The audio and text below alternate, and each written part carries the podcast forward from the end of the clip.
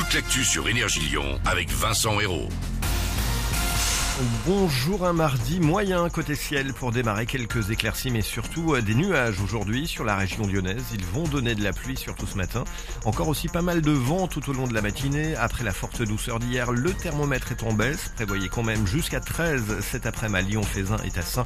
Vous avez autour de 11 actuellement en presqu'île. C'était la météo sur Énergie Lyon avec Eclia, l'école de commerce de la CCI. Plus d'infos sur eclia.fr. Toujours quelques difficultés aujourd'hui, en particulier à la SNCF. La grève contre la réforme des retraites se poursuit. Le trafic TER reste fortement perturbé dans la région. Et pour les grandes lignes, comptez 3 TGV sur 5 en moyenne, 3 Ouigo sur 5 également. Ces difficultés continueront demain, jour d'une huitième mobilisation dans la rue. Un chantier hors norme, celui de la future ligne de train Lyon-Turin, avec à la clé un nouveau tunnel à travers les Alpes. Il nécessite un gros recrutement, près de 600 personnes recherchées actuellement. Un grand job dating est organisé aujourd'hui à Lyon. Une vingtaine d'entreprises présentent leurs offres à l'hôtel de région à Confluence. Les profils recherchés sont très variés, du CAP au master. Ils s'adressent notamment aux élèves en bac pro, apprentis et demandeurs d'emploi. Rendez-vous de 10h à 16h. Là, rendez-vous à partir de 2024 dans un, ancien bâtiment industriel de la SNCF à la Mulatière. C'est là où se dérouleront certains des grands événements culturels lyonnais. Le site a été présenté hier.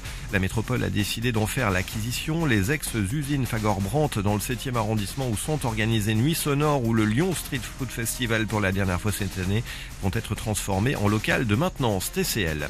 7 millions d'euros, c'est la somme que la métropole de Lyon va investir pour se protéger des inondations. Elle va servir à améliorer d'ici 2028 un système de digues dans le secteur de Villeurbanne-Saint-Jean et Vaux-en-Velin.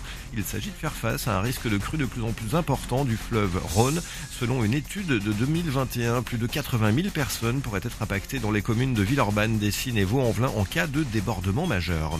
Dans l'actu également, le chèque énergie, un coup de pouce réservé aux 6 millions de foyers français les plus démunis pour les aider à faire baisser la facture de chauffage. Il sera versé sur les comptes en banque à partir du 21 avril. Aucune démarche à réaliser si vous êtes concerné. De 48 à 200 euros en fonction de la situation familiale, valable pour payer le bois, le fioul ou encore l'électricité. Un mot de sport de basket. L'Asvel enchaîne après une victoire dimanche à Nanterre. Villeurbanne reçoit Boulogne ce soir. 24e journée du championnat. Gros choc à l'Astrobal face au deuxième du classement. Les Villeurbanais, eux, sont 6e. Coup d'envoi 20h pour l'heure. 6h04 minutes tout pile. Voilà pour l'essentiel. Très bon réveil avec Manu dans le 6-10.